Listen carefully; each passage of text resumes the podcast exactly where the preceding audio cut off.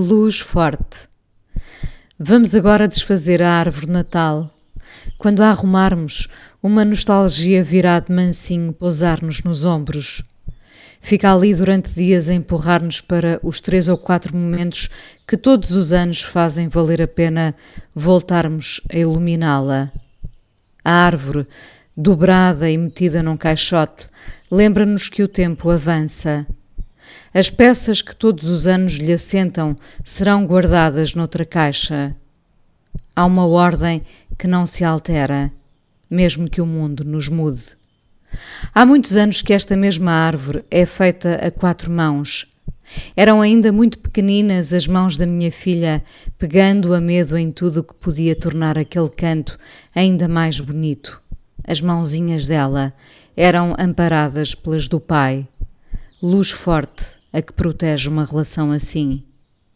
Há 18 anos que eu e o pai da minha filha passamos o Natal juntos, apesar de nos termos separado há nove. 18.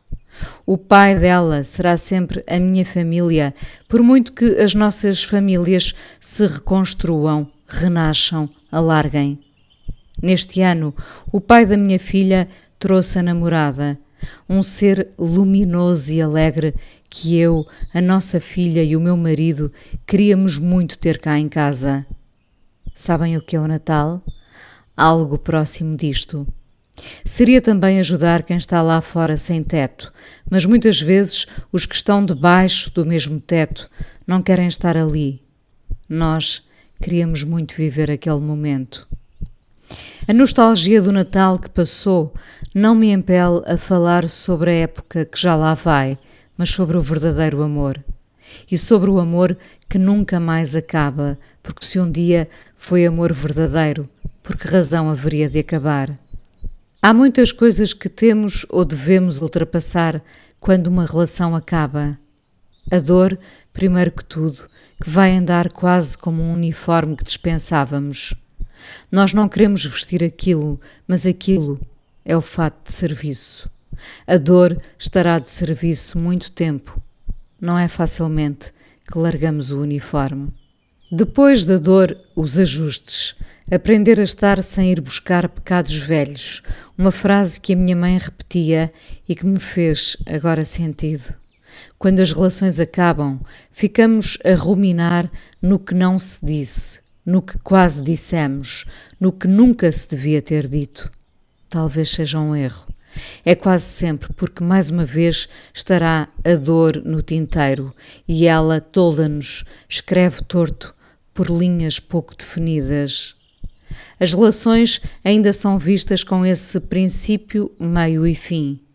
Eu acho que, retirando, evidentemente, o sexo da equação, podem ser um prolongamento aquilo a que podemos chamar de amizade. Se aquela pessoa esteve 10 anos na nossa vida, como passa a ser um estranho? Como passamos a ser estranhos se um dia fomos cúmplices, ousamos sonhar em conjunto? É isso que o amor nos faz. Planeamos um futuro que não sabemos se vai acontecer, mas que queremos muito que aconteça.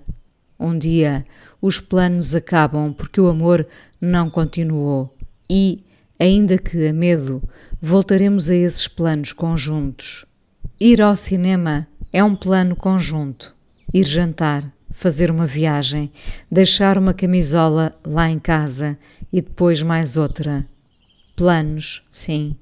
O amor é planeado mesmo quando não percebemos que algo já segue à nossa frente. Se calhar o amor é essa vida própria onde às vezes já nem precisamos de fazer muito. É bom quando acontece. A árvore vai ser arrumada e durante o primeiro mês faltará a este canto uma luz e a alegria das mãos que giraram à volta dela para que acontecesse qualquer coisa novamente, para que nos lembrássemos de que somos e seremos uma família, que queremos estar uns com os outros, muitas vezes durante o ano e naquela noite especial também.